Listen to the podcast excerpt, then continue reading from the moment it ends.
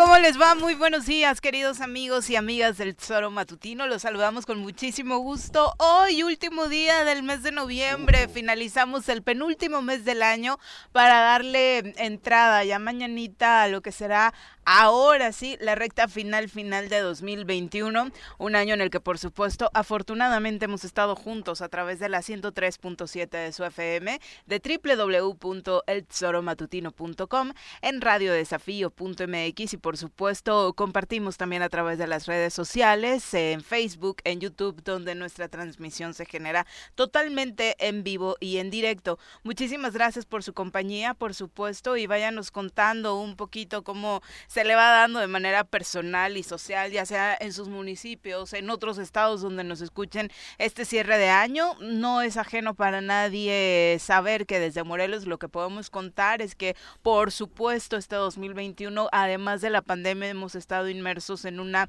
eh, ola imparable de inseguridad, de violencia, en la que, bueno, como ya también le hemos contado, nuestras autoridades no han dado eh, respuesta. Por supuesto, también estaremos hablando de cómo se está dando esta, este análisis del presupuesto en el Congreso del Estado de Morelos, que como lo hemos dicho en los últimos días es el gran tema, sobre todo porque van cambiando, las reglas cambian, como decían en Big Brother, y todos los días tenemos de necesidades diferentes, sectores nuevos que se suman y determinaciones eh, nuevas que hacen eh, pues recomponer un poco cómo se había dado el acomodo de los dineros en el eh, Congreso del Estado para la aprobación de este presupuesto 2022. Mi querido Pepe, ¿cómo te va? Muy buenos días. Hola Viri, ¿qué tal? Muy buenos días, buenos días al auditorio. Pues ya listos para poder iniciar este martes con todos ustedes. Agradecido de que nos acompañen por las diferentes plataformas, desde luego por la FM, que tenemos ahí una fallita, se sigue escuchando eh, pues un poco mala como el día de ayer, pero esperamos poder solucionarlo para poder tener un enlace óptimo con todos y con todas, para poderles compartir lo que tenemos preparados desde la producción y desde luego quienes tenemos la fortuna de estar al micrófono todos los días, cada mañana, con todas y con todos ustedes. Vamos a saludar ahora a quien nos acompaña en comentarios para entrar ya al análisis de la información. Ladies and gentlemen, llegó en esta esquina de la cabina del Zor Matutino el terror de Juan José Arrece, el amigo de todas las colonias de Cuernavaca, águila de nacimiento, merengue por adopción y vaquero por decisión, un político de altura. Él es Francisco Paco Santillán.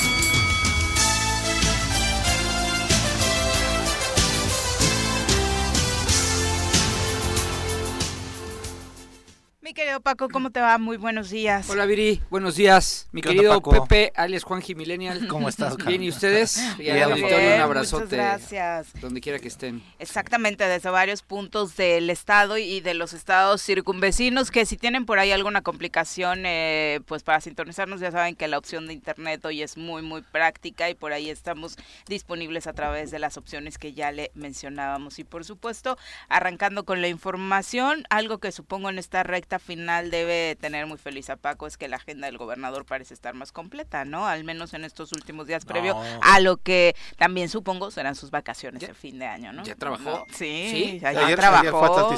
sí, Ah, bueno, sí, sí, sí, inaugurar otra obra de un alcalde, no me digas. Sí, una, algo que haría un alcalde de, del municipio. Una red de agua potable. Ah, claro. Yo pensé que había sido pavimentación, no había ido a dar despensas. No, no, no. Se las va turrando entre esas, sí, sí, sí. Este, agua potable, entrega de despensas, eh, pavimentación. Ayer fue lunes, ¿no? ah, hijos, no, chupó el domingo, ahora sí, ahora sí, ahora sí trabajó el lunes, no hizo San Lunes.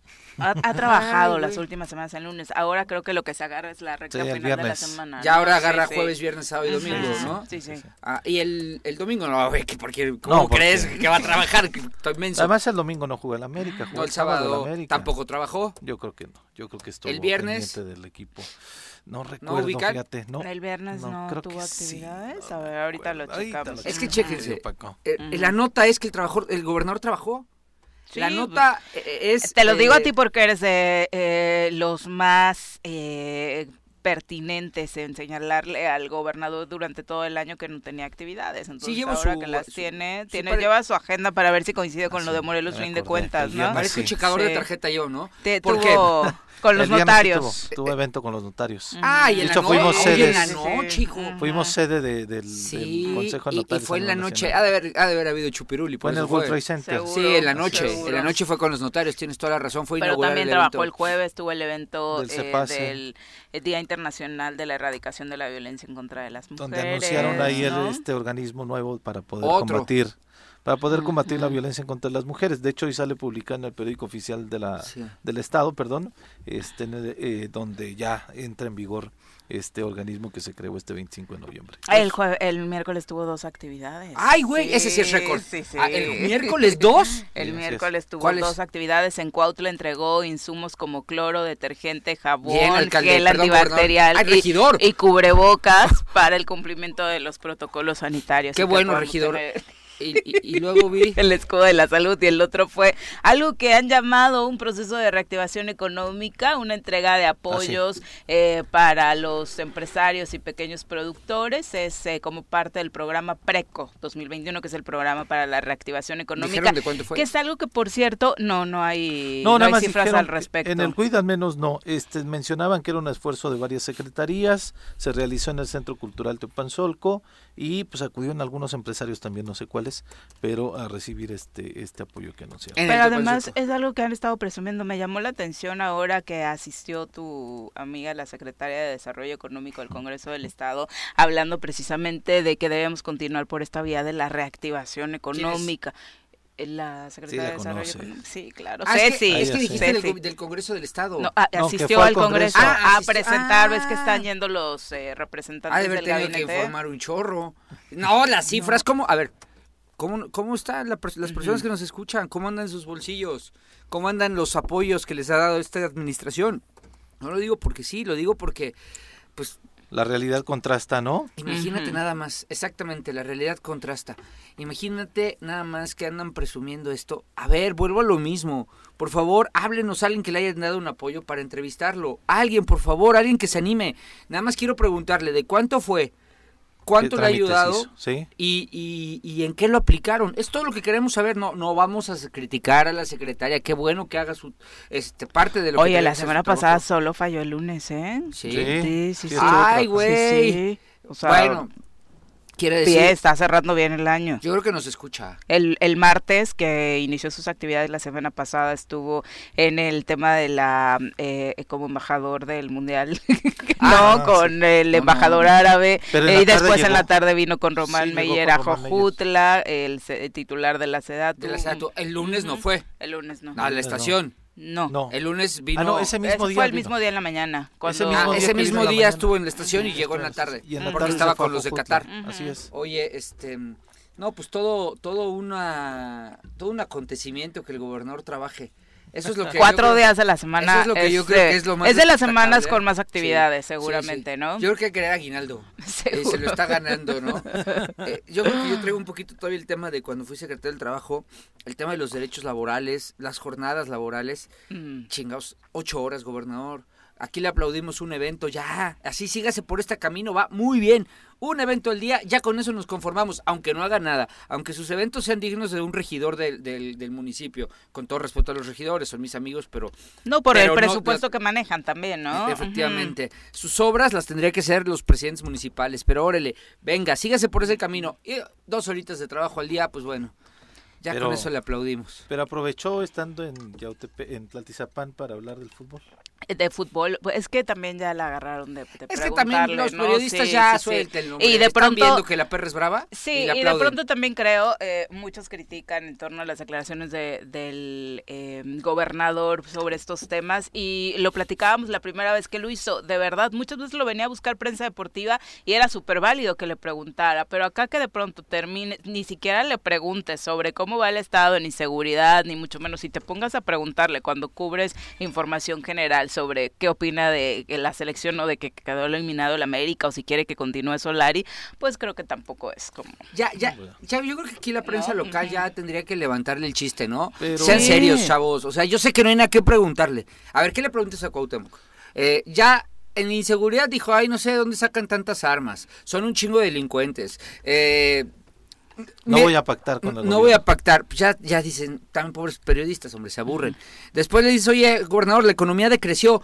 Es, no, no, damos un chorro de apoyo. Ya me dijo Ceci que dimos muchísimos. Está bien no sale de su, de su monólogo, entonces pues también... Pero tampoco ya le preguntas nada, Paco. Pues mejor ya déjenlo, Vas al evento, te dan el boletín, tomas la foto, sacas algunas gráficas, sacas algunos... Porque aparte entiendo que también están limitados para preguntar en muchos lugares, Sí, pero los mandan sus jefes, hombre. Pues también hay que sacar la nota del gobernador, pues paga por eso, paga por sus notas favorables. Y pues bueno, si no hay nada que hablar, pues que se vaya contra Solari. Quiero decir algo. Gobernador, lo felicito, ahora sí estoy de acuerdo con, usted. Ahora sí, mi gober habló de lo que sabe y donde estamos de acuerdo. Bueno, pues ojalá que así como habla de Solar y hablara de integrantes de su gabinete, ¿no? Justo ahora vamos a, platicar acerca de lo que decía en torno a la seguridad y de lo que él dice, aún dentro del mando coordinado, todavía le corresponde a los alcaldes de esta entidad sobre el tema de la violencia. Tener la responsabilidad los alcaldes no nomás es del gobierno del Estado. La responsabilidad es de los dos, porque al final de cuentas es un mando coordinado. Entonces debemos de seguir trabajando en conjunto. Siempre lo he mencionado muchas veces, este, es un trabajo en conjunto y que vamos a ser frontales con la delincuencia organizada, que nosotros no vamos a atacar. Ya lo he dicho muchas veces, hemos detenido tanto el almirante como el gobierno federal, estamos en coordinación, hemos detenido a gente muy eh, importante que pasaban administraciones y se hacían patos, no, no pasaba nada. El almirante ha tenido los pantalones para enfrentar a estos personajes que tanto daño le ¿Qué tal? Bueno, pues como si fuera, ahora que estamos hablando de fútbol, ¿no? Como si fuera su mejor delantero, enalteciendo al a Guarneros, aunque no ha anotado hace cinco jornadas, ¿no? Cuando menos.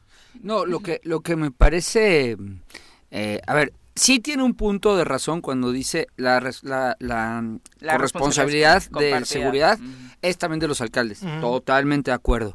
Devuélveles el dinero. Claro. Porque están, están bien fregones, me llevo el dinero del, del, fondo de seguridad, me lo quedo yo, pero la responsabilidad también es tuya. Yo designo al titular de cada municipio. Eh, exactamente, yo me encargo de la estrategia, yo, yo, yo patrullo, yo hago todo, pero también es tuya la responsabilidad.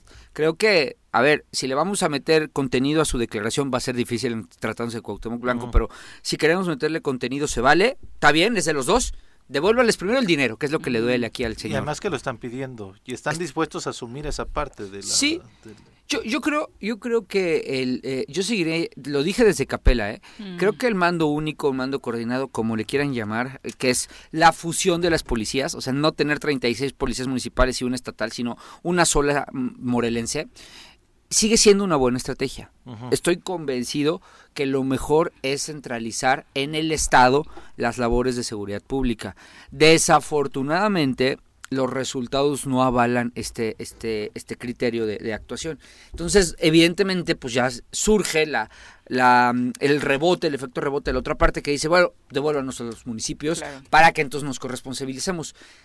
Tal vez sería buen momento para hacerlo, ¿eh? Tal vez sería un momento idóneo para que los municipios vuelvan a tener un poco del control de la seguridad y ver si, si después de esta experiencia de casi nueve años con una centralización del, de la estrategia de seguridad que no ha funcionado por sus resultados. De la que se oponía Cuauhtémoc incluso. A la que se oponía Cuauhtémoc, por supuesto.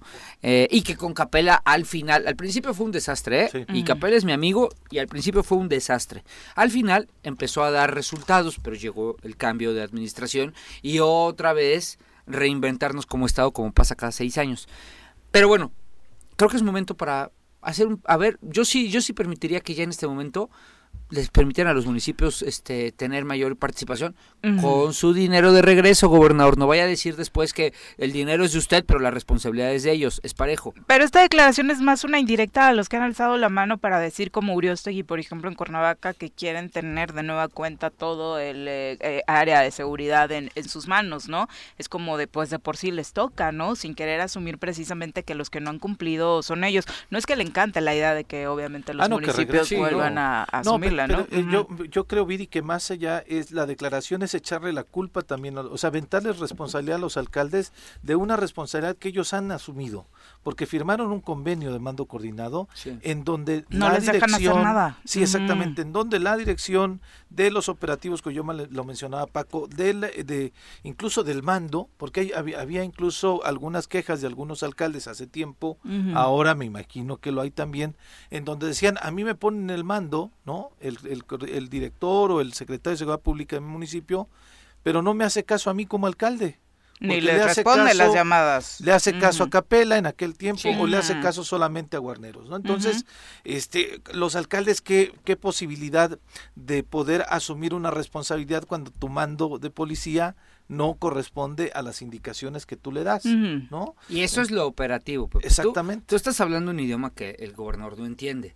O sea, tú ya te fuiste a todo un tema operativo técnico fregón. A él lo que le importa es que le dejen el dinero.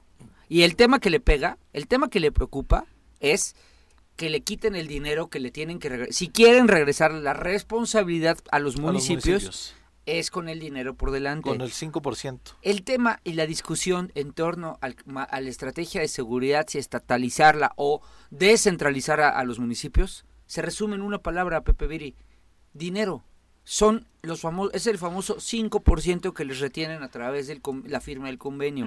Eso es lo que hay detrás. Cuauhtémoc que es muy fregón cuando dice, ajá, también es de ellos.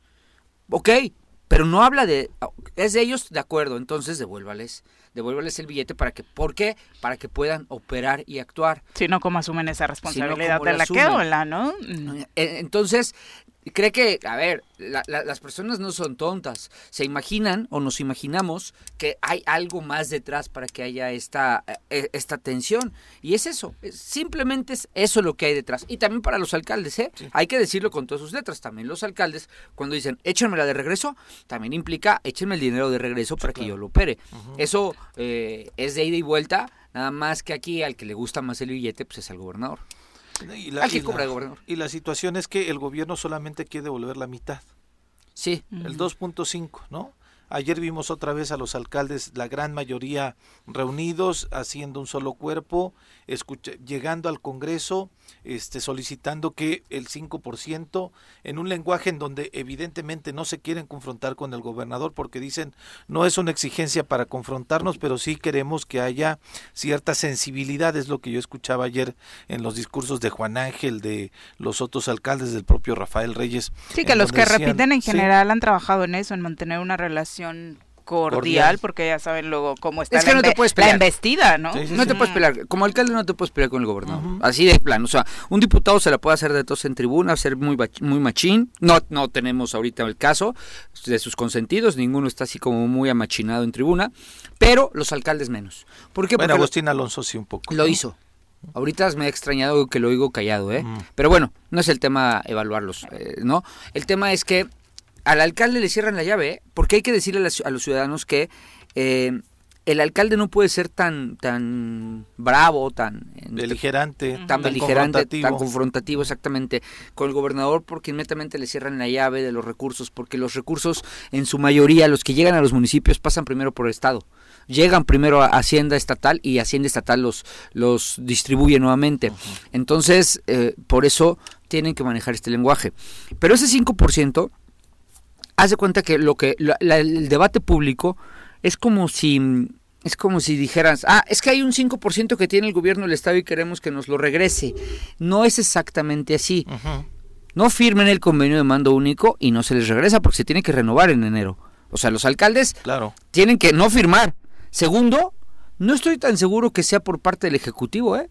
Creo que nada más con que el Congreso se determine, lo determine, les, les, les, restablece. Y probablemente deje de, de, haber una, una retención por, por parte del gobierno del Estado de las participaciones. Creo que así es. Si mal no recuerdo, creo que esta es la vía. Pero pues para no caer en este en este tema mediático que se ha hecho muy público de devuélveme el 5, no, no te dejo tu 5, te devuelvo tu dos y medio. Y todo el mundo decimos, ¿y dónde están eso, ese, billete? ¿Dónde está? Sí, ¿dónde anda? Creo que, lo invierten? Creo que depende más de los, de, los, de los diputados que del gobernador, ¿eh? Sí, sí, Porque sí lo hicimos en la legislatura en la que yo estuve recientemente.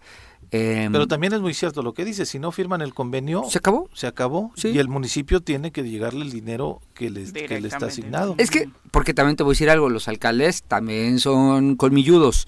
Tampoco eh, algunos tampoco les encanta que les regresen la seguridad. Sí, claro. Pero si quieren el dinero. Sí, claro. También hay que decirlo. ¿eh? Sí, sí, sí, son de, son de ida y vuelta, son de los dos lados. Son el que cobra de gobernador y los alcaldes. Sí, claro. También dicen, ay, pues si te quieres quedar con la seguridad, gobernador, quédatela.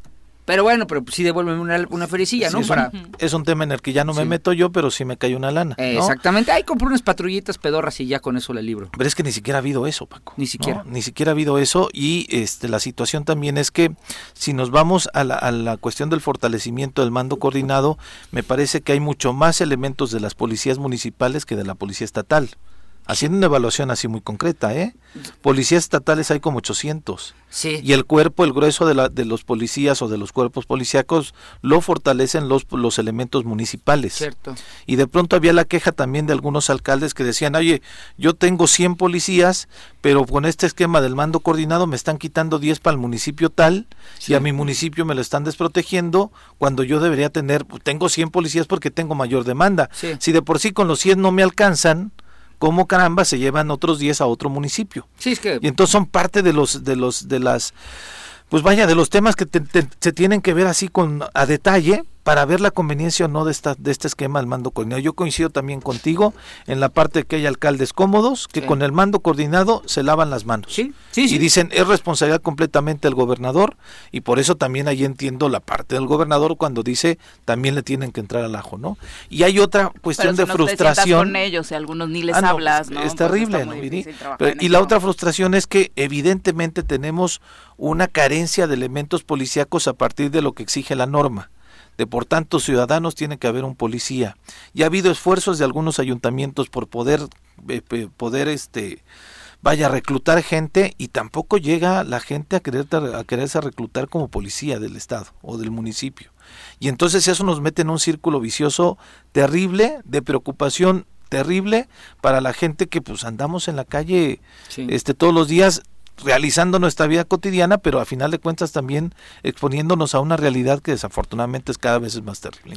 Y hablando de dinero, le decíamos la titular de la Secretaría de Desarrollo Económico y del Trabajo, Ana Cecilia Rodríguez, presentó en esta mesa de trabajo con los diputados para hablar de lo que se necesita para 2022, lo que llamó resultados obtenidos en 2021 a través del Plan Integral de Reactivación Económica. Comentó que a pesar de la compleja situación de crisis que desató la pandemia, eh, se continuó impulsando desde 2020 la economía local. Comentó que se han trabajado, por ejemplo, en actividades que tienen por objetivo el desarrollo económico de Morelos. Eh, comentó que el Centro de Conciliación Laboral del Estado eh, necesita un presupuesto eh, mayor al del año anterior, porque el año anterior solamente se otorgó para su instalación y puesta en marcha, pero ahora se necesita para la activación. Habló de la reforma laboral, que también implica nuevas necesidades económicas por las nuevas responsabilidades y atribuciones atribuciones para las áreas sustantivas del trabajo y también eh, señaló que es necesario contemplar dentro del presupuesto al Servicio Nacional de Empleo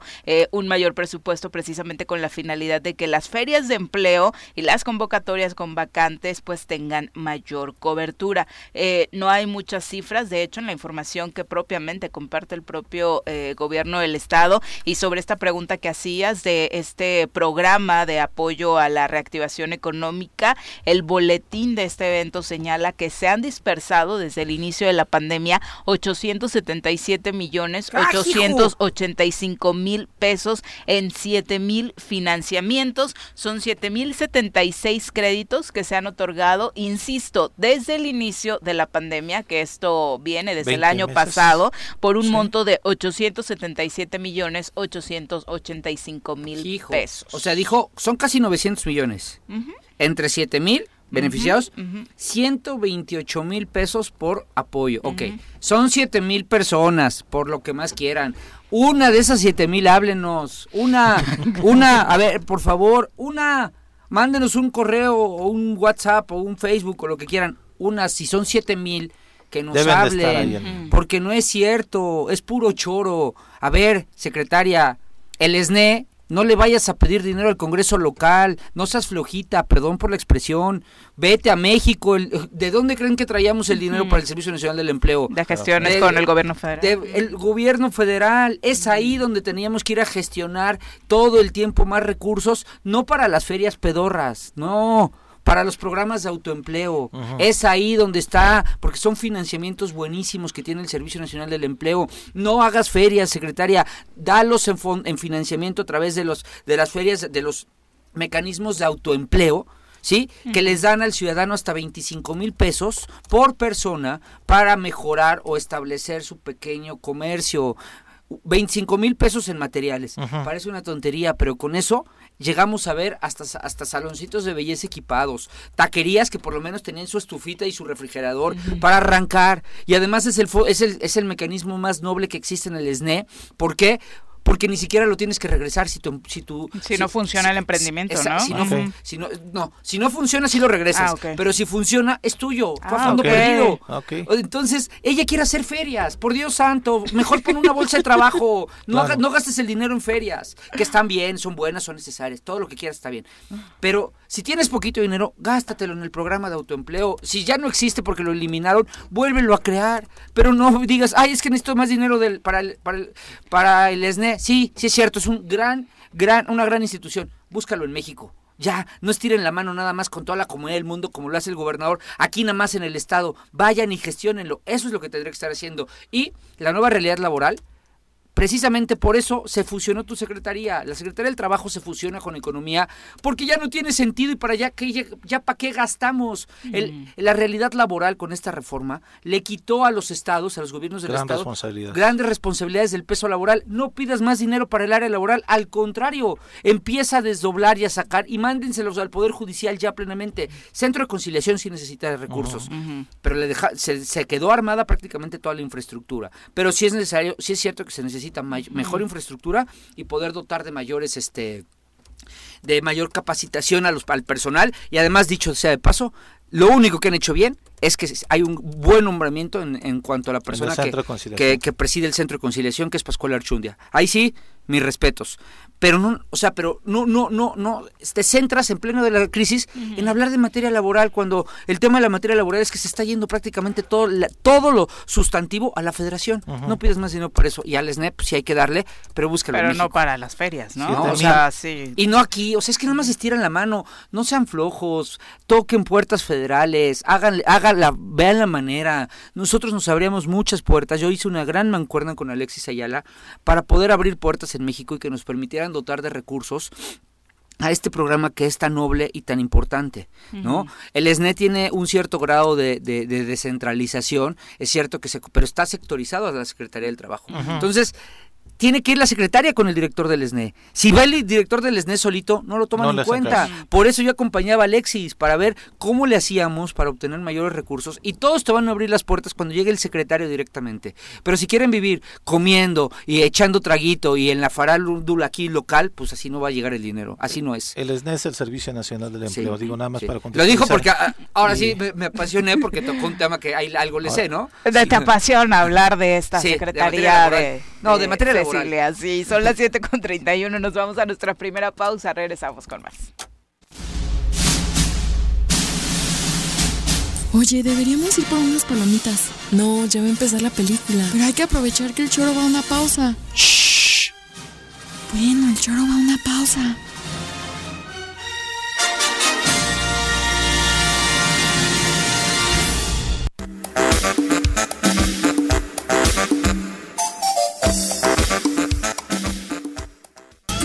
7 con 36 de la mañana, muchas gracias por continuar con nosotros. Vamos a saludar con muchísimo gusto a través de la línea telefónica a Mireya Gali, consejera presidenta del INPEPAC. Ah, muy buenos días, Mireya. Hola, Viri, buenos días, ¿cómo estás? Muy bien, muchas gracias. Creo que tienes un poquito de mala señal, Mireya. Sí. Sí. Sí.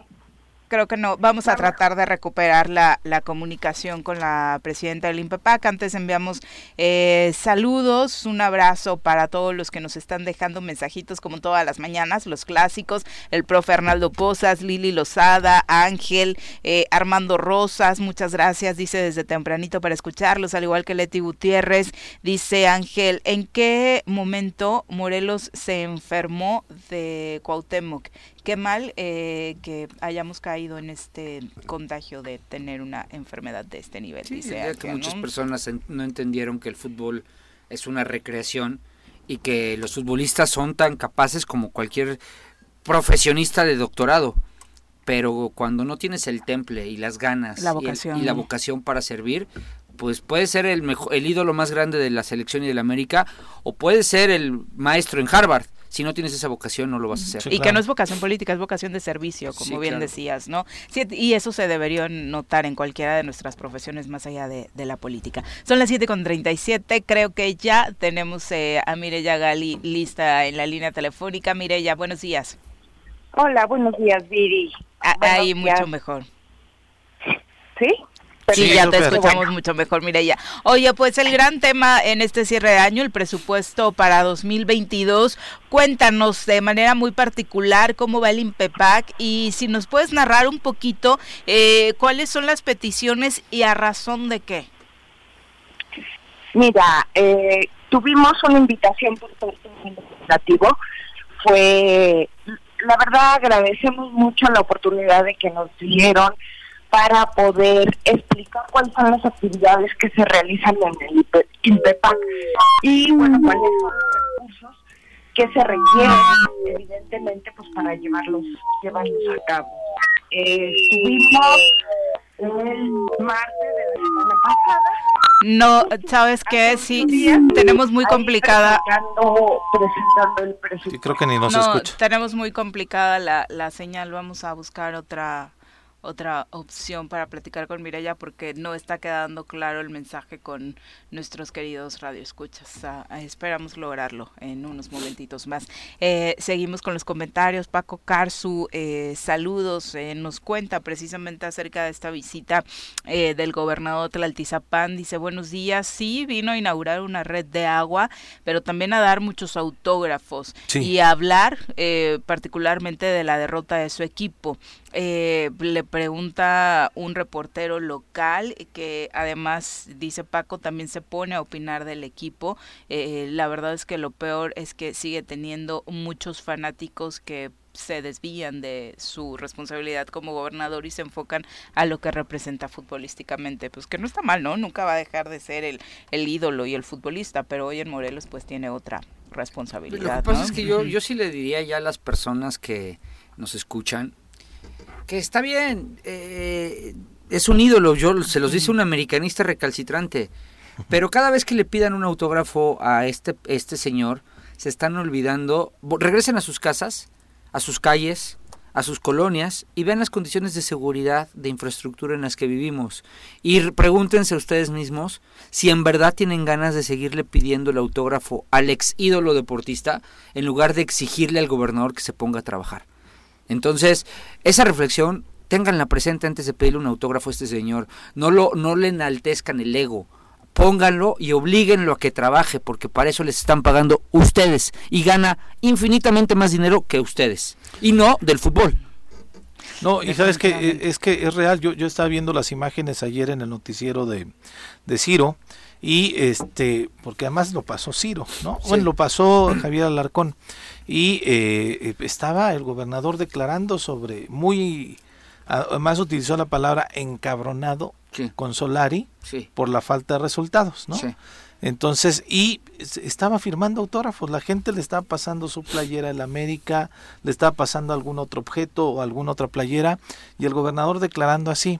En este contexto que decía Viri es, si él, si él se refiriera o evaluara a Solari, bueno, evaluara a sus funcionarios como evalúa a Solari, yo creo que yo hubiera tenido cambios en el gabinete desde hace mucho tiempo. porque esa es la exigencia en el tema, en, la forma en cómo le exigió a Solari que se vaya o pidió que se Y al pobre de Santiago Córdoba la semana pasada, de verdad cuando yo lo escuché acerca del de, rendimiento y demás, dije, está hablando de Guarnero seguro y al final termina diciendo el, este chico Córdoba y, te quedas con esa sensación, ¿no? De por qué exiges más a un equipo de fútbol que a tu gabinete. Exactamente, entonces eh, yo le decía, a ver, Gober, póngase en nuestro lugar Así de molesto como está con su técnico, así de molestos nosotros estamos con usted y su banda, ¿no? Entonces hay mucha gente y hay mucha molestia y no lo digo no nada más en este micrófono. Ahí están las encuestas que se publican cada mes por diferentes casas encuestadoras. Ahí está la realidad. Tiene la gran bondad de que siguen viéndolo como la figura este eh, como ídolo. Como ídolo, ¿no? Y entonces por eso la gente difícilmente le va a, aventar una, una exigencia en la calle, difícilmente le va a decir eso, porque a muchos lo que quieren es tomarse una foto con su ídolo. Sí. El problema es como tú lo dices, Paco, y lo dices de manera perfecta.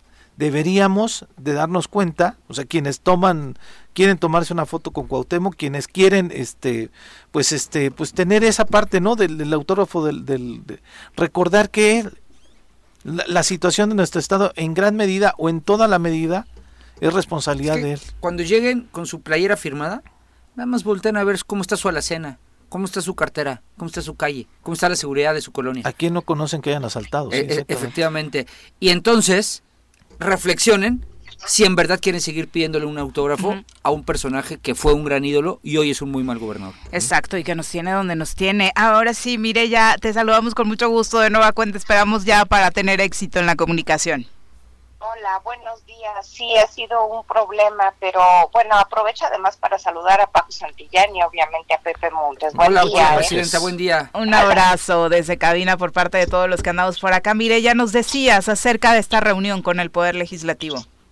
Sí, tuvimos una reunión y la verdad nos dio muchísimo gusto tener la oportunidad de poder explicar cuáles son las actividades que tiene el INPEPAC porque fíjate, déjame comentarte que uno, uno de los comentarios con los que me he encontrado con la ciudadanía en general es que resulta que el INPEPAC nada más trabajó para las elecciones, ¿no? Nada más trabaja un año y los otros dos años pues se la pasa de vacaciones. Y no es el caso, la verdad es que no es el caso, tenemos muchas actividades y finalmente tenemos muchas responsabilidades porque en el tema de cuidar y garantizar la democracia, pues tenemos tenemos mucho mucho por hacer, ¿no? Eh, te comentaba que el monto total del presupuesto que estamos solicitando para el IPEPAC este año es de alrededor de 180 millones de pesos. De estos 180 millones de pesos, más de la mitad es para los partidos políticos. Eh, cómo se construye la cantidad que se va a repartir en los partidos políticos, pues bien, es el punto 65% de Luma, que es la, unidad monetaria en este momento, la, la vista nominal que en este momento en, en este momento está vigente. Bueno, que estuvo vigente a partir del 31 de julio. Entonces, eh, ese es el monto total de los recursos para los partidos políticos y en este momento, bueno, pues eso asciende a prácticamente 92 millones de pesos, ¿no? ¿Cómo se va a repartir eso? Bueno, pues el 70% de esa cantidad se reparte entre los partidos políticos según la votación obtenida en la última elección y el 30% se reparte de manera equitativa con todos los partidos políticos y ahí es en donde ingresan los partidos de nueva creación. En este momento no tenemos a ninguno, ¿no? Por fortuna. Ya todos los partidos ya pasaron por una, por una elección. El resto del recurso, ese sí, lo tenemos designados para diferentes actividades. Hay actividades muy importantes que se llevan a cabo el año que entra, una de ellas, bueno, es la consulta indígena de la cual ya hemos hablado, en donde tenemos que hacer prácticamente una elección en todo el Estado para preguntarle a la ciudadanía si están de acuerdo con las acciones afirmativas en torno a las comunidades indígenas que se eh, implementaron en esta última elección. Por otro lado, también eh, vamos, somos, somos coadyuvantes y, y no más allá de coadyuvantes, también somos organizadores en las elecciones de los ayudantes municipales. Estamos hablando de que vamos a tener que estar presentes en cerca de 300 ayudantías municipales, que son las autoridades auxiliares de los presidentes municipales que ya fueron electos. Y en ese, en ese sentido, bueno, pues nosotros tenemos siempre a una persona que eh, es el secretario técnico de la junta electoral de cada, cada junta de cada ayudantía, ¿no? En donde se llevan a cabo las, las elecciones. Ahora, como consecuencia de las elecciones que tuvimos, ahora lo que tenemos que hacer es la destrucción de los materiales electorales. Entonces también es todo un proceso muy cuidado en donde, bueno, pues tenemos que ver qué se puede reciclar, qué no se puede reciclar, qué tenemos preparado para la próxima elección y bueno, darle una destrucción total a las boletas que se utilizaron en este en este periodo. Y bueno, te podría mencionar varias actividades más, pero yo creo que estas son las más relevantes, ¿no? ¿Y hubo el entendimiento por parte del Poder Legislativo? ¿Les cambió un poquito el chip o realmente lo entendieron, lo, tenían claro desde el inicio y lo único que falta es presupuesto? Mira, eh, yo creo que lo importante es que nos escucharon. Creo que nos escucharon porque ellos mismos también tenían un poco la idea de que el INPEPA qué hace cuando no se las elecciones y, y, fueron empáticos, nos, nos escucharon y, este, y nos hicieron algunas preguntas que eh, fueron interesantes porque sí tenían que ver con la presentación que yo llevaba, ¿no? Como por ejemplo la urgencia de darle mantenimiento al instituto, eh, ahí, bueno, pues se estableció un diálogo de, bueno, ¿por qué le vas a dar mantenimiento al instituto? No, pues es conmigo, es este último pues no le puedo dar ningún tipo de mantenimiento porque bien que mover los recursos de un lado para otro para sacar la elección entonces, bueno, en ese, eh, eh, ese es un ejemplo de que Sí, no estamos teniendo otra vez complicación se está, para... Se está cortando, vamos a, checar la posibilidad de y tal vez reagendar eh, la comunicación con, con Mirella para evitar este tipo de contratiempos y por supuesto decirle a la ciudadanía que este, este tema es obviamente con el objetivo de darle a conocer cómo van las diferentes áreas platicando con el Poder Legislativo, ya lo decíamos hace rato con el asunto de los eh, presidentes municipales. Ayer decía Francisco Sánchez Zavala, presidente del Congreso, existe toda la buena intención para regresarles este porcentaje que ellos pretenden, pero pues particularmente la nueva determinación de la Suprema Corte de Justicia de la Nación respecto al presupuesto del Poder Judicial viene a complicarlo todo, ¿no? Bueno, también, o sea, o sea, sí es cierto que hay una resolución que les pesa, les amarra las manos. Son 400 millones. Más. Ajá. Más, ¿no? Hacia el Tribunal Superior, sí. Sí, pero, pero, pues tampoco es que, que, lo fueran a hacer. O sea, no es que ya lo tuvieran pensado, que realmente eh, tuvieran ahí un esquema de, de, verdadera redistribución. Pero sí lo tienen que hacer, ¿no, Paco? Para el ah, siguiente no, Poder Judicial no hay de otra. Sí, sí, sí, al Poder ah, Judicial es, más, si no lo hacen, caen en desacato los 20 diputados y, y, se meten en una bronca jurídica. Pero este... Pero es que yo no tengo muy claro que todo esto que están haciendo, todo esto que están llevando a cabo, de traer a comparecer, eh, vaya a, a, las, a, los diferentes órganos, vaya a traer, eh, ¿cómo decírtelo? Cosas... Un resultado distinto. Tangibles. Tangibles. Porque eh, a ver, ya, ya les amarraron con 400 más. Sí. Suponiendo que habían, según ellos, 2000 más, ¿no? Esos 2000 más, casi estoy seguro que todos los está etiquetando el gobierno del estado para obras estilo alcaldes, como le gusta al gobernador. Así, ya sabes, pavimentó, pavimenté y baché esta calle, ¿no? Según el dato de un compañero periodista, Andrés Lagunas, están presupuestando 50 millones de pesos para obras.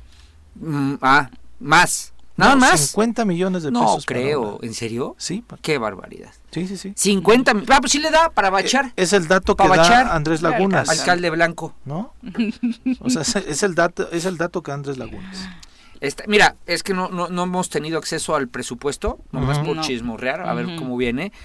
Si ese es el dato, híjoles, ¿Qué haces con eso, Paco, Chile, en todo el estado? Ya no va a ser alcalde, le vamos a poner ayudante municipal blanco. Pues es que, sí. en verdad sí es este...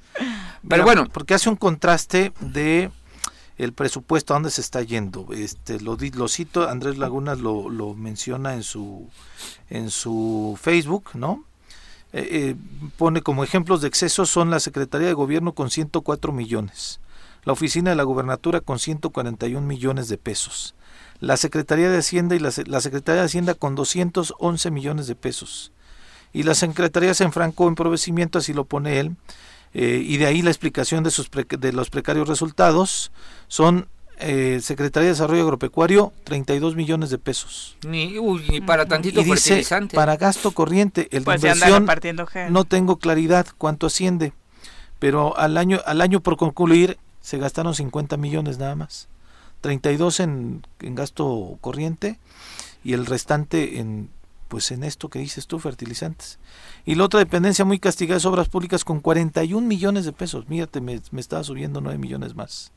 Qué bárbaro. Es lo que menciona Andrés Lagunas. Digo, tendremos que verificar la información, pero si es Andrés. no, Andrés es un cuate serio. Una persona seria. Y que investiga. Él seguramente tiene el presupuesto en la mano. Habría que hay, que, hay que ver la manera de conseguir el presupuesto de este año, pero el del Congreso, para evaluarlo, y el último de la administración pasada, para ver comparativos. 221 millones para Hacienda se me hace una barbaridad, porque Hacienda sí maneja puro gasto corriente. Sí. casi estoy tratando, me puedo equivocar, ¿eh? perdón, porque estoy tratando de acordarme si Hacienda tenía algo que, algún organismo que pudiera generar riqueza, que a final de cuentas es lo que los gobiernos deben de hacer a través de sus organismos generadores de economías, pero creo que no. Secretaría de Gobierno, 100 millones, ¿para qué? Esa sí es total y absolutamente de gasto eh, corriente. ¿No depende ahí los cerezos? Ah, pues no, ¿No están en seguridad pública? No sé, es pregunta. ¿No? Pero, ah, no, si están en seguridad pública. Sí. Sí, porque el, el, el, comisionado Guarneros mencionó que ya los tenía a su cargo. Sí, ¿no? Hace, hace tiempo se les... Por eso le pidieron cuentas también a sobre ese tema. Eh, estoy tratando de, de acordarme. Em, también ya, tengo, ya estoy haciéndome viejito, ya tengo un ratito fuera de, de, un cargo público y, y, y, no traigo los números a la mano. Es, es pensar en voz alta. eh, la gubernatura, ya que te digo, ¿no? O sea, 140 millones, pues yo creo que ya todos los que nos escuchan pueden hacer su propia reflexión. Pero ese ya se ha hablado mucho. De gobierno y de hacienda nos habían dicho. En contra. O sea, por ejemplo, si me dices es que IEBM tiene muchísimo, sí, porque es el pago de la nómina magisterial. maestros. ¿no? Salud. Eh, salud, pues sí, todo el tema hospitalario es normal. Seguridad pública pues, es normal. Fiscalía es presupuesto autónomo, es normal. Poder judicial es autónomo, es normal. La UAE no tiene autonomía, pero, pero le van a inyectar, dicen que le van a inyectar más, bueno, pero lo de obras públicas sí es, sí te digo que me gustaría hacer como ese comparativo. Ya. Porque antes eh, el presupuesto de obras públicas se etiquetaba como obras del Estado y no forzosamente iba en obras públicas. Eh, se podía ir en, turismo y cultura, Ah, no, 14 ah, millones. Ven más, hijo. 15 millones, no sé, no sé. Brenda lo dijo, ciencia y tecnología, cero. Es, es, es, es, increíble, de verdad, híjoles. Que, que, que, ya, ya, ¿qué, qué estado vivimos? Eh? Digo, son datos de un compañero periodista, insisto, que tiene toda la credibilidad del mundo. Pero ustedes que quieren tanto la legislatura, ¿por qué no le abren a algún diputado y que pues nos presten el presupuesto para revisarlo? Y yo consigo y yo consigo el del 18 y vamos a hacer comparativos, ¿no? Eh, para ver cómo, porque solo los comparativos nos dan referencia. A lo mejor tú y yo estamos bien burros, Pepe, y estamos hablando a lo güey de Tal vez el gobernador le está poniendo mucho más a, a obras que Sí, el anterior, ¿no? Lo, va a meter, es que va a decir que el gobernador, no, es que las obras ahora se hacen en Hacienda, ¿no? Este, pues, pues, no lo dudo. Sí, porque en obras hay una encargada de despacho desde hace casi un año, entonces tal vez a ella no le También en Hacienda es encargada de despacho, ¿no? Tampoco es de aquí. y también desarrollo social.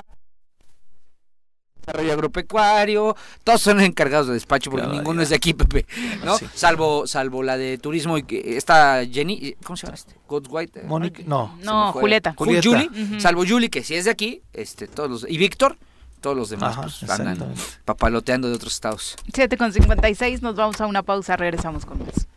8 de la mañana en puntito, gracias por continuar con nosotros. redondea Paco, dice el que quiere, Paco Carso a través de Facebook, dice el que quiere cambios en su equipo eh, es Morelos, queremos cambios, gobernador. Nosotros también, como usted, con su equipo de fútbol, estamos en cam, ya sabe qué. Eh, y Ángel dice que este fanatismo de pronto en Morelos por el gobernador le recuerda al que se tiene a nivel nacional por el presidente de la República.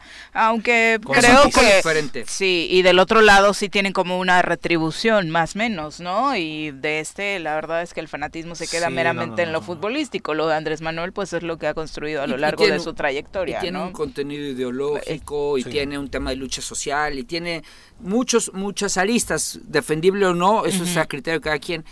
Pero el que sí no tiene razón de ser y que me lo expliquen es el del gobernador. O sea, nada más por ir, porque le van a la América. Pues, ni yo. No, está cañón. Ni yo. Está cañón, Bueno, vamos a saludar ahora con muchísimo gusto en cabina a Xochil Márquez Martínez, encargada de la vocalía de capacitación electoral y educación cívica de la Junta Local Ejecutiva del INE. Bienvenida, muy buenos días. Buenos días. Buenos días, muchas gracias. Concluyó la consulta. No, todavía no. Todavía sí. Todavía hoy es el último día. Sí, es cierto. Así es. Muchas gracias de nueva cuenta por el espacio. La verdad que era muy importante para nosotros venir a este espacio, que es el lugar donde nos han abierto las puertas para informar a la ciudadanía sobre la implementación de la consulta infantil y juvenil 2021. Y ya les traemos resultados. Eh, como les hemos venido informando, el Instituto Nacional Electoral durante todo el mes de noviembre ha implementado la consulta infantil y juvenil 2021, este importante ejercicio de participación que permite que las niñas, niños y adolescentes ejerzan su derecho a expresar sus opiniones eh, sobre el entorno que les rodea. En este sentido y en lo que va en el del mes de noviembre ya, eh, 120.709 niñas, niños y adolescentes han podido participar en esta consulta eh, del grupo que va de los 3 a los 17 años de edad, ya sea de forma virtual o de manera presencial a través de las jornadas que se han llevado a cabo en escuelas, casillas itinerantes, en las casillas fijas que se han instalado en la Junta Local y en las juntas distritales ejecutivas del INE, la entidad, así como en la sede del Instituto Morelense de Procesos Electorales y Participación Ciudadana. Entonces ya 120.709 niñas, niños y adolescentes de los 3 hasta los 17 años han podido participar. Se ha rebasado la expectativa. Así es, eh, como les comentamos anteriormente, la meta para el estado de Morelos era de 93.324 participaciones, es decir, incrementar en un 10% la participación que tuvimos con respecto a la edición de 2018. Entonces, estos números ya los hemos rebasado, ya se superó la meta, pero aún seguimos recibiendo la participación. Hoy es el último día, a unas horas de concluir con esta consulta infantil y juvenil. Invitar a las niñas, niños y adolescentes que si todavía no participan, están eh, todavía a tiempo de hacerlo. Así es, ya sea a través de la, la, URL o enlace que se generó para su escuela o si no a través de la URL genérica que es consulta infantil y juvenil.ine.mx. ¿Qué sigue con los resultados? Pues ya una vez que tengamos eh, la, parte eh, numérica, los vamos a dar a conocer mediante una conferencia de prensa y viene la siguiente etapa de la consulta infantil y juvenil, que es la sistematización de la información. Ahora sí, ¿qué fue lo que dijeron las niñas, niños y adolescentes? Y a partir de estos resultados, el Instituto Nacional Electoral, a través de eh, sus aliados, a través de las y los integrantes del Grupo Coordinador Institucional, eh, vamos a impulsar la generación de una agenda eh, donde se atiendan justamente las demandas que expresen niñas, niños y adolescentes. Llevar estos, eh, construir la agenda es también llevarla a algunas instituciones para decirle, mira, se pronunciaron al respecto, deberían de considerarlo. Este, ¿En qué consiste? Así es, eh, una vez que eh, tengamos ese documento, bueno, y de hecho también estaríamos entregando los resultados al Congreso del Estado, así como a diversas instituciones. Y también otra parte que me gustaría eh, destacar es que en la entidad ya se han operado 3.275 casillas de manera virtual y física. De este universo, hasta el momento 3.209 casillas han operado en las escuelas de forma virtual. La verdad es que ha sido un gran logro y la suma de esfuerzos con la colaboración del Instituto de la Educación Básica del Estado de Morelos, así como de la Dirección General de Educación Media Superior y Superior, así como de cada una de las instituciones y organizaciones que integran el Grupo Coordinador Institucional, que da seguimiento justamente a la consulta infantil y juvenil 2021 pues una felicitación a los padres que van motivado también la participación de los niños y las niñas, a los maestros, desde luego, a las instituciones involucradas. Me parece que eh, pues el ejercicio se veía y principalmente por el escenario de la pandemia se veía complicado el poder realizar y llegar a esta meta y el y el tener el anuncio de que la rebasaron. Me parece que son excelentes noticias porque además fortalece desde luego la cultura cívica y nuestra democracia desde la niñez. Así es. Y bueno, también que dentro de las casillas que se instalaron, operamos casillas itinerantes en dos modalidades, con boletas digitales y con boletas impresas. En el caso de las boletas digitales fueron 17 casillas itinerantes y con boletas impresas fueron 11 casillas en esta modalidad itinerante. Algunas de las casillas en esta modalidad que les puedo comentar eh, fue una casilla que se instaló en Casa Ponti, Casa de la Inclusión Social. Ahí fuimos a, recibir la participación de niñas y niños.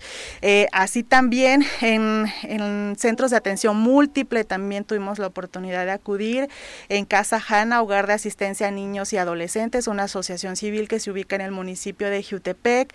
También hemos estado en albergues de jornaleros, hemos ido a recibir la participación de niñas, niños y adolescentes. Y una casilla que la verdad nos dejó mucha experiencia y eh, este caso es en la casilla que operamos en el Centro de Ejecución de Medidas Privativas de la Libertad para Adolescentes, SEMPLA, porque eh, cuando acudimos a instalar la casilla, las propias autoridades del lugar nos comentaban que pocas veces se les toma en cuenta a los adolescentes que se encuentran ahí en el SEMPLA y que la verdad estaban muy contentos de poder eh, participar en este ejercicio y sentirse parte como adolescentes y que sus opiniones sean tomadas en cuenta. Ah, pues mira, ¿no? digo, lo importante era llegar a más sectores y se está cumpliendo la meta. Sí, así es, muchas gracias, de verdad eh, eh, les agradecemos porque así como las instituciones que integran el grupo coordinador, ustedes han sido un gran aliado para el Instituto Nacional Electoral porque a través de, este medio de comunicación hemos podido informar a la ciudadanía sobre este ejercicio. Y con respecto a la participación, especificarles, en el caso del grupo de 3 a 5 años han participado 19.297 niñas y niños, en el caso del grupo de 6 a 9 años, 33.600 participaciones se han recibido. Del grupo de 10 a 13 años, 34.535 participaciones y del grupo de 14 a 17 años, 33.277 participaciones. Sí, el más bajo es el grupo de, los 3 a Porque no pueden entrar solitos, ¿no? Los otros seguramente sí es una facilidad que se, ya tienen para poder participar, aunque debería ser más alto el número, ya no pueden ir solos, sino acompañados de papá y mamá, ¿no? Así es. Entonces, para quienes eh, todavía tienen oportunidad de participar, ¿hasta cuándo? Hasta el día de hoy, a las 11.59 de eh, la noche van a poder participar. Está disponible el enlace consulta infantil y juvenil.ine.mx. De, de, la revocación de mandato traes algunos datos o luego hablamos de eso? Todavía, no hay nada. Pero ya hay firmas recolectadas, este, hay algunas que ya votaron en el propio sistema, eh, todavía no se llegan a, las, las, pero no hay ni pregunta, físicas. Ah, no, no, pero la recolección de firmas. Los ah. Para solicitar el proceso. Los ah, apoyos. Eh, la fecha límite va a ser el próximo 25 de diciembre. Vamos a estar eh, elaborando ese día para porque es el último día para recibir los apoyos. 25. Ya estamos en las actividades preparatorias ¿Los físicos nos van a recibir hasta el 25 también? sí. sí, la, la lista física hasta el día 25 puedo llevarla yo Bueno, a través de los promotores. A través de los o sea, los promotores la van a llevar hasta el día 25. Es la fecha límite. Qué barbaridad. Así es. Feliz Navidad. No, pues mira, ellos iban a estar chambeando. Sí. Así es. Bueno, pues muchas gracias, por acompañarnos. Gracias. Buenos días y felicidades, por supuesto, ¿no? Gracias. Son las 8 con 10, vamos a pausa, regresamos con más. Bueno, platicábamos hace unos momentos fuera del aire cómo desafortunadamente Morelos ayer fue nota nacional por esta trifulca que se armó en un centro comercial donde decenas de jóvenes estaban buscando un boleto para la premier de la nueva película de Spider-Man. Eh, obviamente, pues quieren tener eh, la exclusiva, no caer en spoilers, son fans, ya saben, llegar disfrazados, todo ese show que se arma en, en las premiers. Decía Paco, no es mi favorito, a mí me llama la atención que se esté generando todo este boom. El, el tema, por si no vio las imágenes que lo dudo, es que terminaron agarrándose a golpes aquí en las instalaciones de a veranda precisamente por por este asunto dos jovencitos que de entrada resolver los problemas así está bien eh, pasado de lanza no y por otro lado pues por unos boletos del cine peor tantito no, y a mí eh, lo que estuve esperando todo el video fue de la seguridad no de en dos segundos va a llegar el poli seguro ahorita ya llega el poli. Se terminó el video ellos solitos se separaron después de patearse pegarse se cansaron. y la seguridad nunca llegó. Nunca, llegó pero no vaya uno a andar con su perrito paseando arriba que llega en un segundo para bajar al perrito. Porque la parte de arriba no, es pet friendly. Yo estoy increíblemente sorprendido las filas de gente en todo el país, no solamente en Cuernavaca. Sí, sí, claro, es internacional el este, fenómeno, ¿no? es que desde que se, murió Iron Man ya no sabemos qué hacer. no sabemos. Este... a mí no me parecía como ah. que el hombre araña como el gran, gran, gran... No, es el más... No, pero sí tiene un super público, Sí, sí tiene un público muy leal, Y aparte que se reúnan los tres, porque aparte va a ser intergeneracional, ¿no? Es que van a, van a manejar que a través del multiverso... Ajá. Bueno, eso dicen, ellos no lo he visto, no soy el Doctor Strange. Ajá, que el Doctor Strange va a ser su madre para variar ahí con el multiverso y van a supuestamente en el tráiler sí se ha visto a los tres malos, a los de las otras películas. Eso sí se han visto, pero hay quien dice que también va a salir Tobey Maguire y, Garfield, Andrew Garfield. Andrew Garfield. Creo que van a salir eh, también como parte de un multiverso para ya unificar y que ya no andemos con nuestras que si el Toby Maguire era mejor, que si el ah. otro. Sí, era mejor. Yo también creo lo mismo. me gustaron más esas Ni lo discutan, era mejor. Era mejor. Eh, este se me hace este chavo es muy adolescente, ¿no? O sea, está, la primera película está planteada en 15 años de, de Peter Parker, ¿no? Entonces eh, creo que también eso pues ya no hace que tengamos nosotros tanta conexión. Y ya me sorprendió después la generación de cristal dándose de golpazos por unos boletos. Sí, pero pues así son. Pero qué barbaridad. Se enojan, se enojan si dices malas palabras, pero se agarran a golpes por boletos de Spider-Man. Qué, barbaridad. No, no te expreses mal de algo. No, ¿cómo no? Ah, sí, porque se, se, Una expresión que digas mal y se indignan, pero los boletos de Spider-Man con y, todo. Y después el bullying hacia los chavos, o sea, principalmente al que resultó más golpeado. Sí. Me, ahí sí. Que qué gandalla el que patea, eh, la verdad. Pero ahí sí yo me puse en el rollo de que, oye, ¿por qué bullean tanto al chavo, cabrón? ¿No? Sí. burlándose de que no se supo defender, ¿no? Porque además está grandote, ¿no? Sí, está. Yo no he visto bien bien el video. Y tuvo un momento en el que podía haber hecho sí, volteado ahí las. Yo no debería de criticarlo porque estos se dieron mejor que mis cuates golfistas. Ah, bueno. Este este sí estuvo bueno, no los golfistas borrachos que Ah, ya. ¿Te acuerdas de aquel video? Sí, que fue Sí, oh, qué magistrado. Chavos, calma. No, yo decía, chavos, calma por unos pero aparte ni investigan bien, o sea, había otros cines, nuestro equipo de producción después se fue de compras a otra a otro centro comercial y encontró sin problema, Vi que eh, tenían sus peleas, sin desgreñarse, bueno, bueno, todo tranquilo, Cuestión de gustos, exactamente sobre a qué cine quieren ir a pues ver. Pues es que querían ir a, la veranda. Yo, tengo tres años sin ir al cine, de verdad. ¿Desde antes de la pandemia? Desde la pandemia, o ah, sea, poco antes.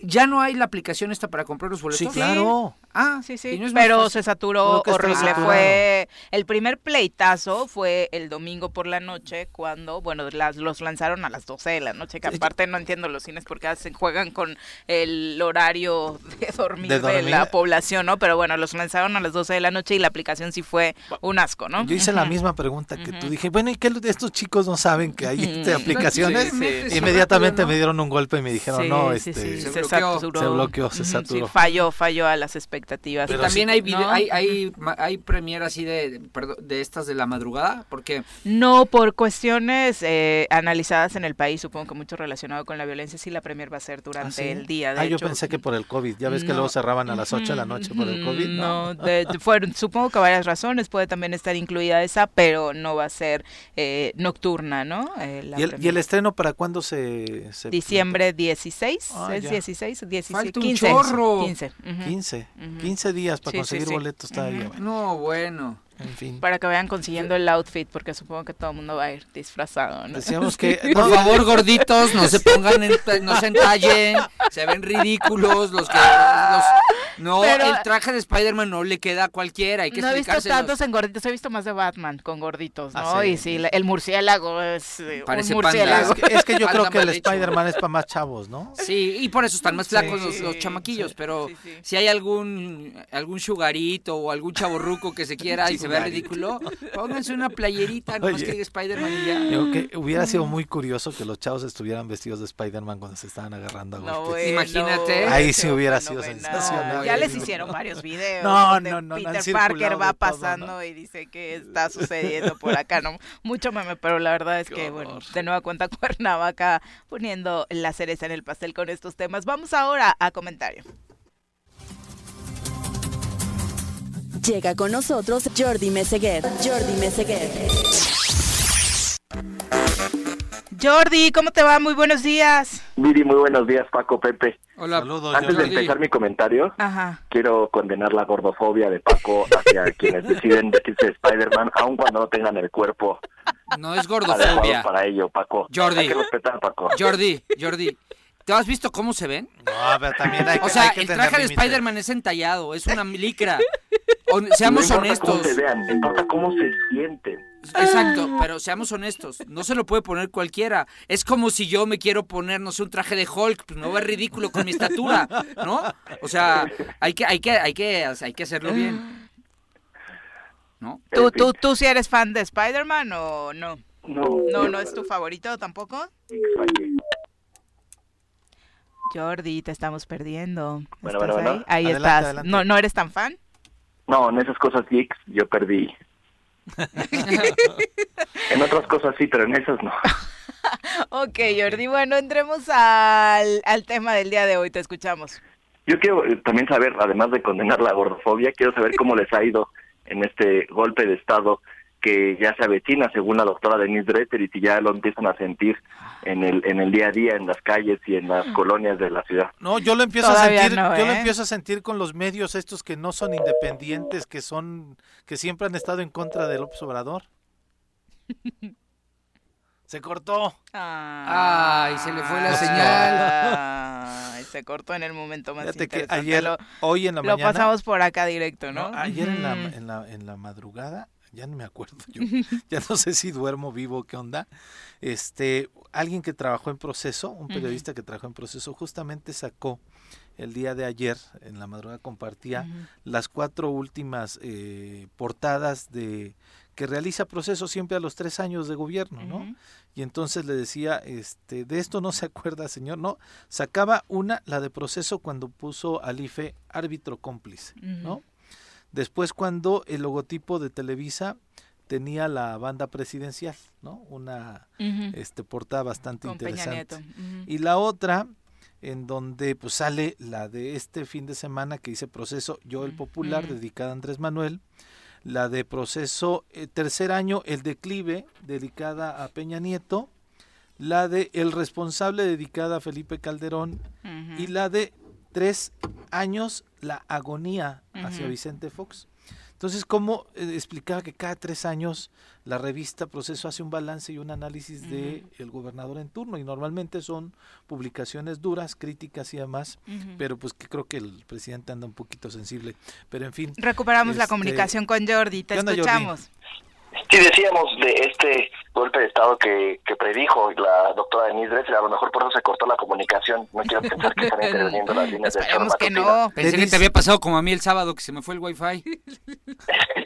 Pero, ah, pues sí, es cierto. Saludos, Paco. Sí, gracias, por eso me adelanté. Tres abrazos muy fuertes. Gracias. Luego me da siete, ¿no? Como ya les pasó a ustedes. Pero bueno, siguiendo con el tema, la doctora Denise en un acto ridículo verdaderamente anunció que se avecinaba un golpe de Estado porque el presidente había eh, publicado un decreto, un acuerdo, que obligaba a las dependencias gubernamentales, al Poder Ejecutivo exclusivamente, a que atendieran los permisos de las obras de infraestructura y los trámites que fueran conducentes en no más de cinco días y que partiera de la buena fe tanto de los de las entidades como de las empresas contratadas para darles los permisos y posteriormente tuviera un periodo hasta de 12 meses para regularizar lo que hubiera que regularizar. Ese era el acuerdo. Y la doctora Dresser en una marometa, tres mortales al frente, se avienta una declaración diciendo que se avecina un golpe de Estado porque se estaba entregando todo a los militares. Es cierto que los militares están participando en las obras de infraestructura como el Tren Maya, el aeropuerto, la refinería, etcétera. Pero de eso a pensar que hay un golpe de Estado que se avecina, me parece que es una de las marometas de verdad más extraordinarias que la comentocracia ha realizado. Y luego para rematar, el, el resto de la comentocracia, encabezados por Loret de Mola sobre todo, hablaron de un tema de que este decreto iba en contra de la transparencia y la rendición de cuentas, cuando era mucho más simple que eso. Tal vez el León crea que son todos de su condición y por eso, con la habilidad que tienen algunos para torcer la ley, pensaron que este decreto permitiría torcer la ley, cuando en realidad solamente era una instrucción a quienes dependen del Poder Ejecutivo para que pudieran tramitar lo relativo al Poder Ejecutivo en no más de cinco días. Tan sencillo como eso. Era un acuerdo interno, una orden interna. Era decirle al último burócrata de este país que tiene que, que tiene que subirse al tren de las de las obras de infraestructura de seguridad nacional y tiene que trabajar a marchas forzadas no para aprobarlo sino para revisarlo en tiempo y forma y poder dar una respuesta a la ciudadanía suficientemente buena era eso exclusivamente y se fueron a, dar unas vueltas y, que de verdad yo no puedo entender Jordi, y a pesar de que era una, una, un comunicado interno, como lo dicen, ¿era necesario publicarlo en el periódico oficial de la Federación? Si era interno, bastaba con un oficio.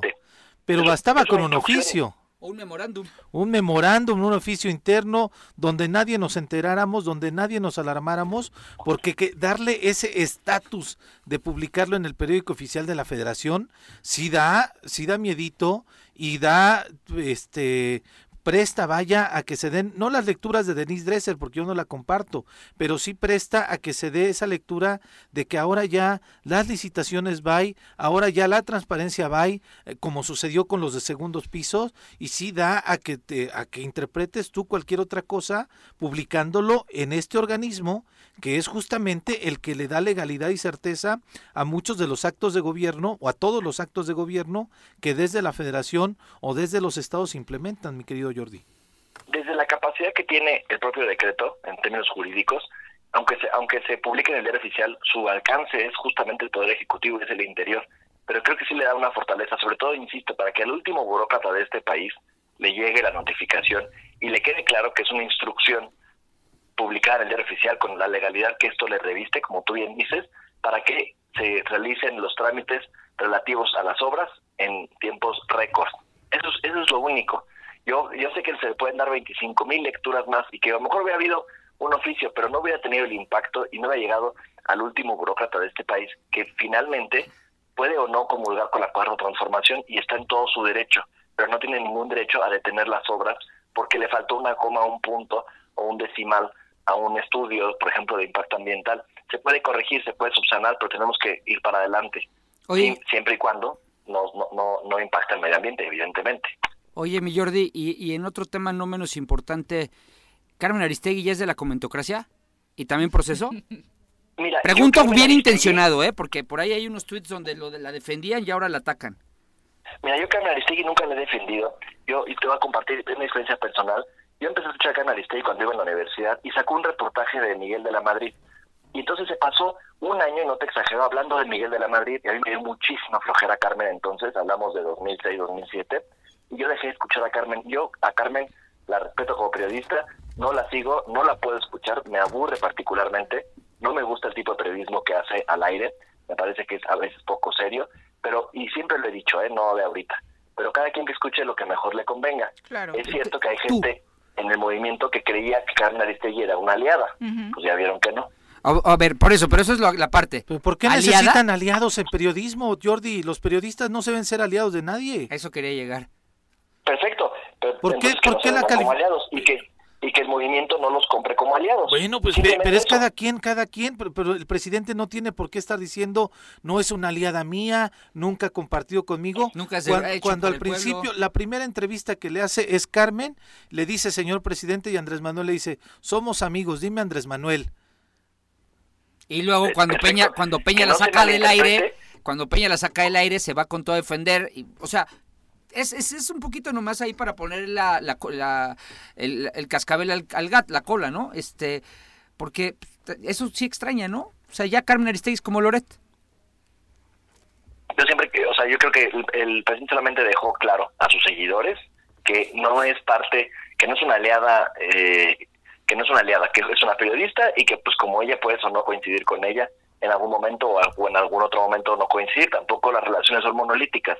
Las relaciones y, a ver, estando en la cabina de Choro, ustedes lo saben mejor que nadie, las relaciones entre periodistas y, políticos no son monolíticas ni son ni son únicas, como te puedes querer, como te puedes no querer, y, en un mismo sexenio, y si no pregúntenle a Juanjo. Arrece no, es mi, aliado, es mi némesis. ¿no?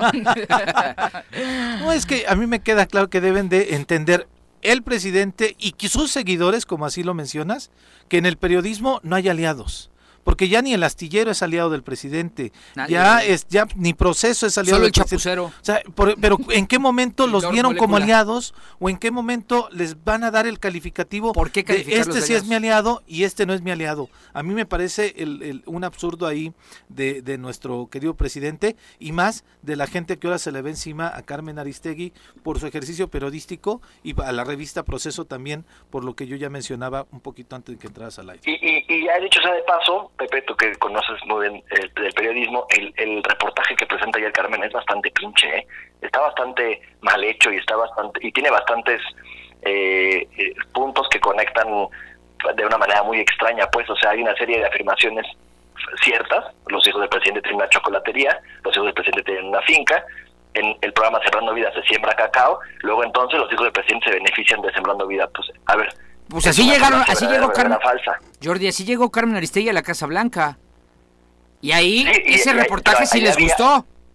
Pero ahí había, ahí había AB conectaba con C, aquí AB no conecta con C, aquí AB supones que conecta con C y, y se queda en suposiciones el reportaje. Pero este fue el primero. Dicho sea de paso, el reportaje es bastante chafa. Ah, habrá que darle seguimiento, sí, claro dicho por su propio autor. El autor dijo, a ver, esto no implica nada. Nosotros encontramos A y encontramos B. Son varios autores. la marometa es Carmen Aristegui. Son varios autores, Jordi, ¿eh? Ojo. Pero uno de ellos, en una entrevista ayer que tuve la oportunidad de escuchar, dice, a ver, nosotros nunca, nosotros nunca dijimos que había conflicto de interés con los hijos del presidente. Nosotros dijimos A y B. Bueno, cada quien le da la lectura que quiere, ¿no?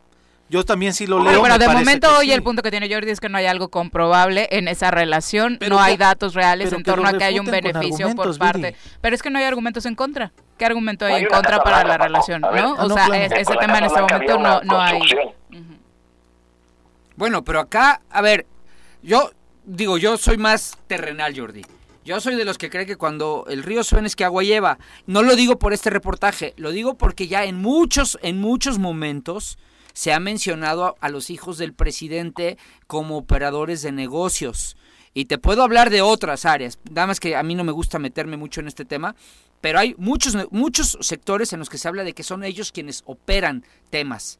Entonces, a lo mejor este es el primero de, de, esta es la punta del iceberg, o, o, el primer esbozo de algo que puede ser más delicado en un futuro, si siguen las investigaciones en otros sectores también. Es que creo que es la mala costumbre y, además hace poco se hizo olvidar un video de Roberto Palazuelos hablando de las de lo que hacía con los hijos del presidente. Es la costumbre de que los hijos de los gobernantes hagan este tipo de cosas y a lo mejor por eso tenemos este sesgo de que luego luego queremos encuadrarlos en que los señores no tienen una chocolatería, que tienen un gran negocio, cuando en realidad es más simple que eso, tienen una chocolatería y punto, ¿no? Pues ya veremos, por supuesto, dándole seguimiento a este tema. Lo importante, eh, sin duda, es eso, ¿no? Respetar, sobre todo en medios de comunicación, a quien difiera. Y lo más importante que hoy podemos decir es que después de esta discrepancia, hoy seguimos teniendo a Carmen al aire, hoy a nadie eh, sacaron y hoy podemos hablar y nos guste o no nos guste, pero eh, el puntito es ese, ¿no? Que está respetándose la libertad de expresión y debería hacerlo siempre. Jordi, ¿algo más que agregar? Nada más, muchísimas gracias. Oye, la próxima, la, próxima semana te voy a preguntar algo, para, porque yo te conozco y sé que en otro contexto, en otro sexenio, te hubieras indignado muchísimo con el discurso del general, no recuerdo si, si fue el general, este, Crescencio, ¿cómo se llama el de Sedena? Sandoval. Crescencio Sandoval. Sandoval el día de eh, hace hace un par de semanas o la semana pasada con su apoyo a un movimiento y no a las instituciones del país. Ahí te lo mando si quieres o léelo tú y la próxima semana lo platicamos, porque de, ese, no me has dicho nada. la percepción de que no dijo lo que lo que dicen que dijo. Yo lo escuché, yo lo escuché. Léelo y la semana que yo viene también, lo, este, ahí, ahí, voy contigo, Jordi, pero eh, hay que escucharlo, sí, Hay que escucharlo, exacto. Gracias, Jordi, muy buenos días. Cuídate. Un abrazo. Eh, vamos a hablar ahora de ciencia. Ya nos acompaña en cabina nuestra querida amiga, la doctora Brenda Valderrama, quien recibimos con muchísimo gusto en este espacio. Doctora, ¿cómo te va? Muy buenos días. Muy buenos días, aquí tratando de liberarme del tema COVID. Yo cada vez que quiero hablar de otra cosa me sale de los pies. Y ahora viene Omicron. Y ahora viene Omicron, me lleva el tren. Pero no, no, encantada de compartir con ustedes. Eh, obviamente estudio, me pongo al corriente, estoy atenta a lo que se escribe, no nada más en la prensa en español, sino en otros idiomas, porque cambia, por supuesto. Cambia el enfoque, escucho noticieros de otros países, porque esto, eh, y lo comentamos, lo peor es que lo dijimos. Sí lo dijimos y dijimos, no vacunar países como África, como continentes como África, va a tener consecuencias. Y mira, ahí está. Sí, caray. Lo dijimos. Aunque salió de Sudáfrica. No, salió de, de, África Central. Ah, ok. Lo que pasa es que lo detectan en Sudáfrica porque es el único país que tiene los recursos eh, técnicos para detectarla, pero fue de África Central. Estamos hablando de la variante, de la variante Omicron, obviamente. Está para alertarse. Hay varias versiones encontradas, doctora. Una que habla de, un sesgo que particularmente se le está dando a, África, en el sentido de, viene una variante de África, vamos a cerrar todas las fronteras, nadie vaya para allá y de pronto bloquear aún más eh, aún la economía de África. Y por otro lado, quien dice, bueno, no conocemos todavía la variante, hay que tomar precauciones. Mira, eh, hay tres piezas claves, ¿no? Hay tres, este, digamos, características de cuidado. La primera es la infectividad. La segunda es la virulencia y la tercera es si responde o no a las vacunas. Lo, de lo que sabemos ahorita es que es brutalmente más infectiva que Delta. Okay. Dicen que hasta 500 veces más infectiva. O sea, la propagación va a ser más rápida. no, está haciendo, o sea, no va a ser, ya es. Ok. ¿Sí? Ayer, se hablaba de dos casos en Canadá. Que ya está en América. Sí, que ya está en la puerta. Sí, sí, eh, y es cuestión, en realidad es porque no la hemos buscado, pero en cuanto empiezan a buscarla van a empezar a aparecer los casos. En Europa ya está instalada, en, en, Escocia por lo menos ya hay casos de transmisión comunitaria va a ser este, imposible detener la, la expansión de Delta, sobre, de, perdón, de Omicron. Sobre todo porque se han relajado muchísimo las restricciones y porque viene Navidad. La combinación de todo eso va a ser fatídica en cuanto a la transmisión de Delta. ¿Sí? De Omicron. Eh, ay, y dale, de Omicron. Sí, ya a la transmisión de Omicron. Del alfabeto griego. Sí. Eh, eh, la segunda es la virulencia. Se han detectado casos graves, pero también se han detectado casos leves y asintomáticos. ¿Cuál proporción hay de cada uno de los tres? Es muy pronto para saberla, porque esa es la clave. Y la tercera pieza es si las vacunas protegen o no. Hasta ahora eh, no hay suficiente información para saber si es una enfermedad más virulenta o si es un, o si es un virus que no reconoce las vacunas.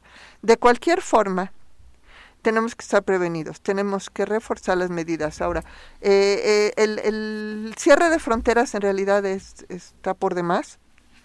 ¿sí? El, el, virus ya se dispersó. Es como las cucarachas. Cuando ves una es porque ya estás infestado. Lo mismo pasa aquí. En cuanto se dieron cuenta que había Omicron es porque ya está disperso por todo el mundo. Ya lo detectaron en Australia, ya lo detectaron. A lo mejor alguna islita por ahí se mantiene aislada. pero realmente va a ser muy difícil, sobre todo nosotros que tenemos una frontera tan porosa con Estados Unidos. Ya vieron que ahorita todos los estados de la frontera están en amarillo otra vez por la apertura de la frontera. Es muy porosa, muy descontrolada. Va a ser imposible que nosotros lo evitemos. ¿Qué podemos hacer? Te quería preguntar, esta ola, porque hemos estado hablando ya de la cuarta ola en Europa, en algunos países de allá, no es la misma que, que o sea, no es, no es a partir de Omicron. O sea, hay una complejidad que ya está teniendo Europa a partir de esta cuarta ola con Delta y con lo que ya habíamos conocido y esta pues esta nueva variante nos mete en una complejidad distinta. Nosotros en México estábamos pensando que sí podría venir una ola más a partir de enero, febrero, decías tú, ¿no? Este, pero eh, tener ya Omicron también nos mete en una complejidad este mayor. Nos cambiaron las reglas del juego en la mitad del partido. ¿Sí?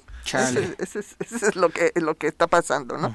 Nosotros estábamos previniendo una serie de condiciones con base en las reglas que conocíamos y de repente nos cambian las reglas. entre una variante que es 500 veces más infecciosa, en un ambiente muy relajado, que además con una enorme carga comercial, digamos, mediática, de relajamiento, los viajes, las vacaciones, los resorts, las reuniones familiares, las fiestas de amigos Toda esa presión la traemos, el desgaste emocional, por supuesto, y eh, eh, ahorita la situación en la que no podemos nosotros bajar la guardia, ahorita nosotros tenemos que, asumir, porque ese es el principio precautorio de, de, la ciencia, ¿no? Siempre tienes que asumir el peor de los escenarios para que sobren las precauciones.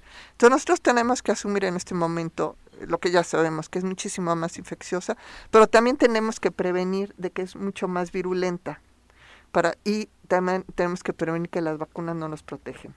Eso significa que no importa si ustedes están vacunados, si ustedes ya se infectaron antes, mentalicemos a que es borrón y cuenta nueva.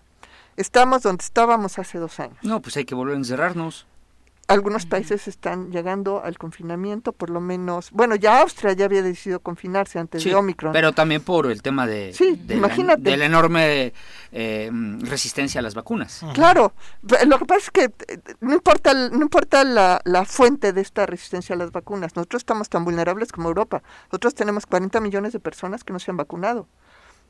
¿Sí? O sea, para fines prácticos estamos igual que Europa, somos igual de vulnerables por diferentes razones. ¿Sí? Pero al, al virus realmente le importa muy poco la, ideología de la persona que infecta, la infecta porque no estaba protegida. Y nosotros estamos tan desprotegidos como está Europa. Y, y, y, con una condición muy diferente. Nuestra situación económica nos, nos, nos impediría absolutamente un confinamiento de nuevo. No hay manera sí, no, por supuesto. El país colapsa económicamente si se da una determinación así. Aprovechando, digo, y creo que tenemos espacio para hacerlo, tenías por ahí desde la semana pasada un tema pendiente que no te hemos dejado explorar acerca de la autonomía universitaria, doctor. Ay, es un, es un tema que se complica día con día.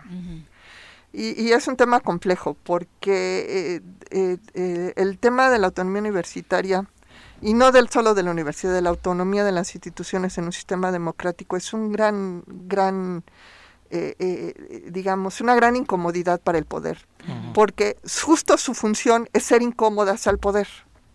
Entonces no hay ninguna régimen, ninguna administración que haya estado contento con la existencia de estos organismos autónomos. Eh, y todos han intentado menoscabarlo de una forma u otra. En realidad es la sociedad la que lo ha impedido.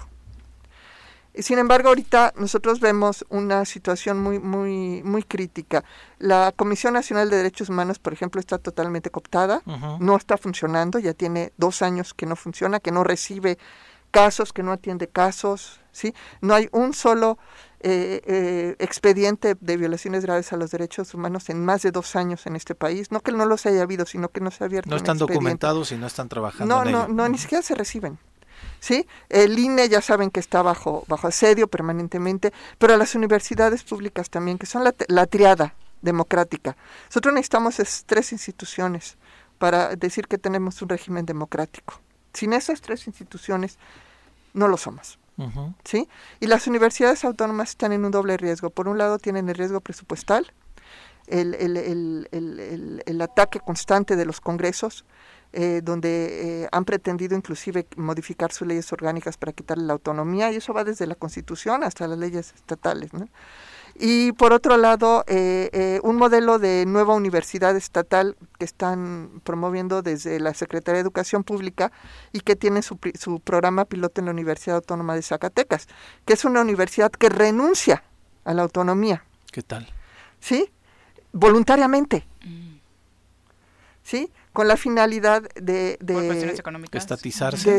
no, no estatizarse, eh, renuncia a la autonomía. La autonomía tiene varios aspectos. El primero es su capacidad de, autogestión. La segunda es su capacidad para la libertad de cátedra, de investigación y la capacidad para decidir quién pertenece a la, a la organización o no. Esa es crítica porque al obligar a una universidad al cero rechazo, no es un tema social, es un tema que vulnera la autonomía, porque le impide a la universidad seleccionar a sus integrantes y los estudiantes son sus integrantes. Así como tiene que puede seleccionar sus profesores, sus investigadores, también puede seleccionar sus estudiantes bajo criterios propios. En el momento que la obligas a cero rechazo, vulneras la autonomía universitaria. Entonces, si vemos, si vemos desde la academia una situación crítica que puede llevar no, no solamente a la pérdida de la autonomía universitaria, que ya es muy grave como institución eh, eh, pública, digamos, sino también visto en el contexto este de que son uno de los tres elementos claves de un sistema democrático, pues creo que creo que nos debe prender un foco rojo y a nuestros diputados, nuestras diputadas locales decirles que aumentar el presupuesto para la Universidad del Estado no solamente mejora la educación, es clave para mantener tanto con el INPEPAC como la Comisión Estatal de Derechos Humanos, esta triada garante de la, de la democracia en el Estado y pues que de ahí se expanda al resto del país. Pero en sus manos está que el INPEPAC, la Comisión Estatal de Derechos Humanos y la universidad reciban el presupuesto suficiente para poder ejercer sus funciones con total autonomía. Que aquí la Comisión Estatal de Derechos Humanos ha defendido su autonomía a base de ponerse los guantes, ¿no? O sea, no ha sido eh, permisible, no ha sido tampoco omisa en ese sentido y ha sido ha mantenido una lucha interesante frente a las otras instituciones, ¿no? Incluso hasta recurrió a la Suprema Corte de Justicia en un esquema de poder pelear su presupuesto. Claro, y por eso está en manos de nuestros diputados y diputadas. Son ellos que, representan al pueblo de Morelos, que nos representan a todos, a los ciudadanos, y son ellos los que pueden garantizar que estas tres instituciones gocen de la autonomía a través de dotarlas del presupuesto necesario para su función. todavía estamos a tiempo que tomen esa decisión, realmente lo, lo, espero, y de esta forma eh, transitar de una mejor manera para que el próximo año tengamos instituciones más fuertes. Y les digo, son instituciones claves para el funcionamiento democrático de México y debemos tenerlas en la lupa permanentemente como, como académicos y como ciudadanos. Pues Doctora, muchas, pues gracias muchas gracias por acompañarnos. Eh, por supuesto, también te, decimos adiós, Paco. Gracias, Viri. Va a chambear hoy, no va al gym. Hoy no voy al gimnasio, hoy sí tengo que trabajar. Exacto. bueno, muchas gracias, Doc y Paco, por acompañarnos. Muy mucho. buenos días. Nos vamos a pausa, regresamos con más. 8 con 50 de la mañana, gracias por continuar con nosotros. Vamos a cerrar el programa hablando precisamente con nuestro querido Bruno. Las pelotas, las pelotas, las pelotas juega usted. No hay deporte en este mundo donde no las use usted. Las pelotas, las pelotas, las que sueña para usted. Son las de Ninelli, Niurka, Maradona y Pele. Las pelotas, las pelotas, las pelotas, sabe usted. Son las mismas en Bilbao. En en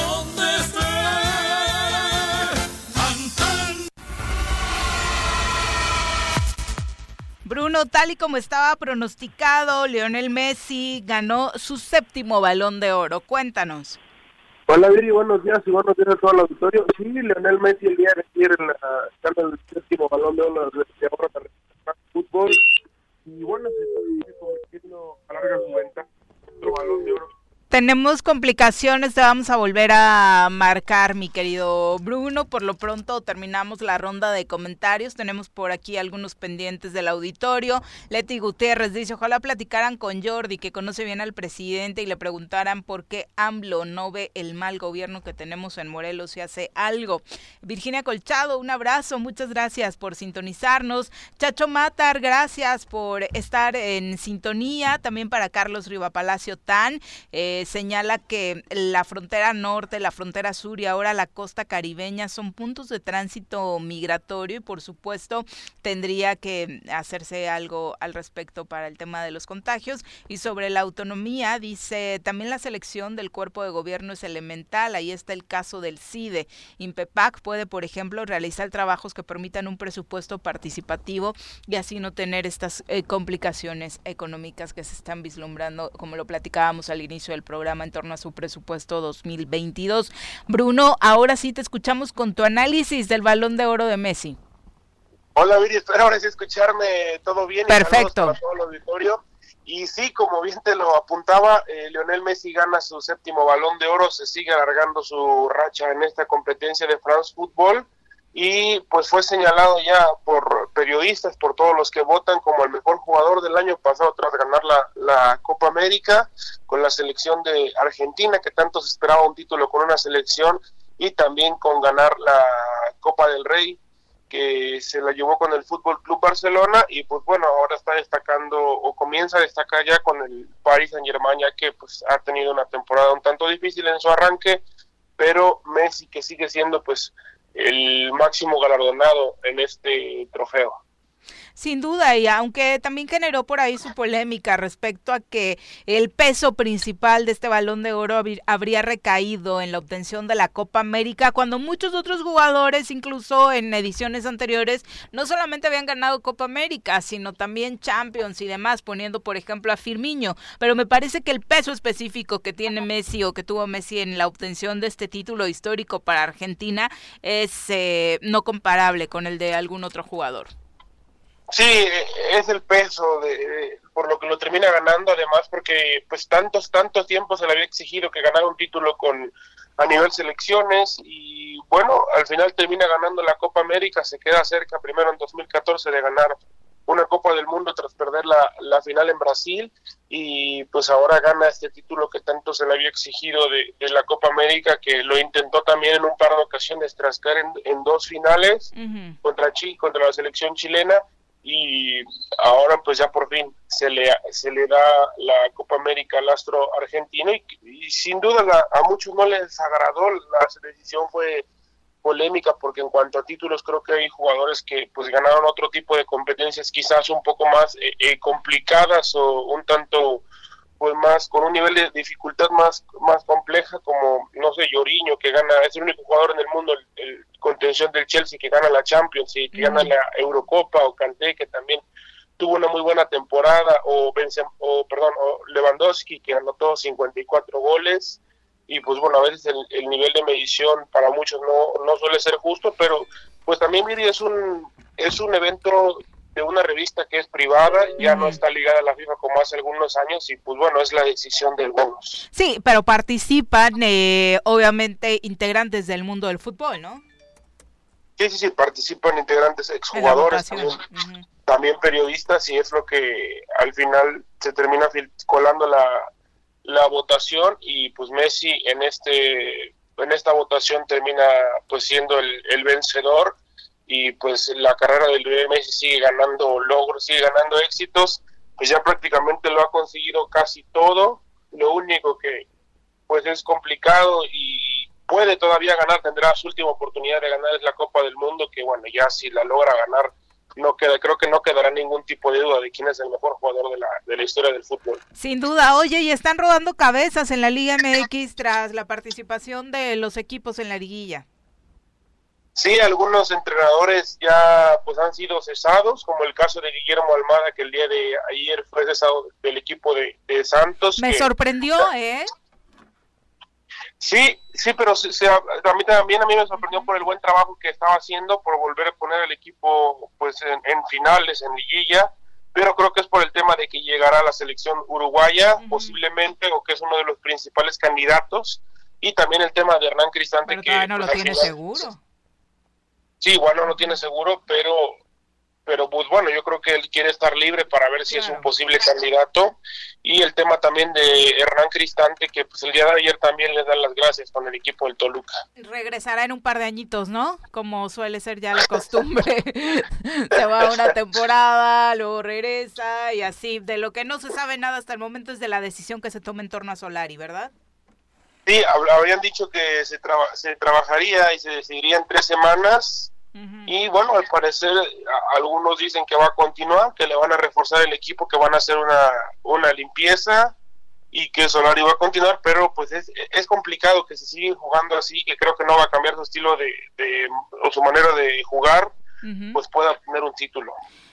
Pues muchas gracias Bruno por la información, ya mañana platicamos del arranque de las semifinales. Claro que sí, Viri. Buenos días y saludos a todo el auditorio. Muy buenos días y muchísimas gracias a todos los que nos acompañaron este martes, último día del mes de noviembre. Disfrútenlo mucho. Mañana en punto de las 7 los esperamos por acá en el Zoro Matutino. ¡Uy! ¡Se acabó! Pues así es esto. Esta fue la revista informativa más importante del centro del país. El Choro Matutino. Por lo pronto, el Choro Matutino. A bailar